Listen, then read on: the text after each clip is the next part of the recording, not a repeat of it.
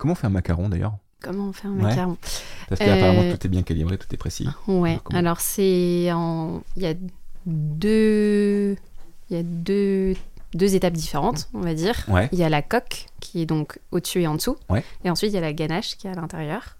Ouais. Et donc, ça, c'est deux préparations différentes. Pour la coque, c'est, pour faire simple, c'est un mélange de meringue avec de la poudre d'amande et du sucre glace. D'accord. On mélange les deux. Ouais. On les poche en petits tas sur une plaque et ensuite ça cuit et ça fait ce macaron-là.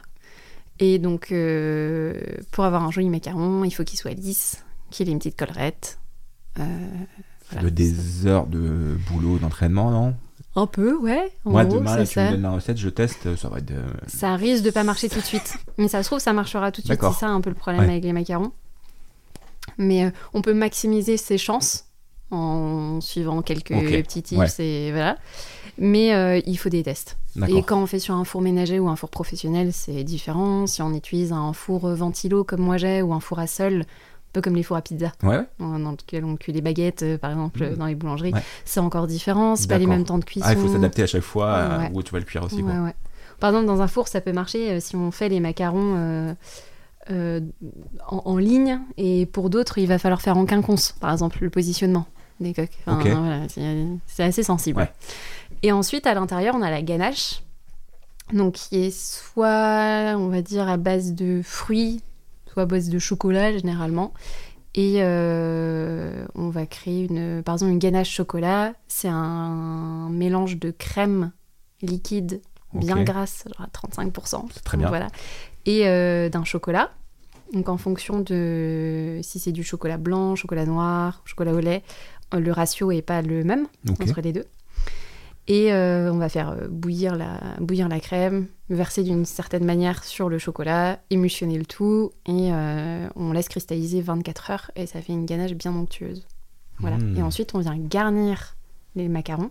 Ah, on les cuit à part en fait les deux. Ouais, Enfin, euh, ça. cuit pas du coup la ganache. la ganache ne cuit pas. ouais. D'accord. Et Donc avec la euh, coque qui passe au four. Oui, voilà. Et on vient, euh, on vient garnir le macaron. On, voilà, on, refait- on met de la ganache en fait entre les deux, euh, entre les deux coques. Ouais. Et ça part pour au moins 24 heures au frigo en maturation. D'accord. Ah, c'est Ouais. c'est un sacré boulot quand même. Ah oui, un petit Ah oui. Il y a plusieurs étapes en fait à respecter. Et euh, c'est ce, au moins ce 24 heures là qui va permettre une, que les deux se lient un peu. Donc la Mmh. coque du macaron va s'imprégner un petit peu de l'humidité de la ganache. Il faut pas que ça soit trop humide parce que sinon euh, le macaron s'imbibe complètement et là ça se mange à petite cuillère. Quoi. Et, euh, et ça va permettre d'avoir quelque chose de moelleux un peu. D'accord. Voilà. Donc tu fais, tu peux pas te dire avec euh, ma fille, je vais faire des macarons pour le goûter quoi. Mais tu prends quelques jours avant. Ok. Ouais. Ben, je, premier degré, je savais pas du tout.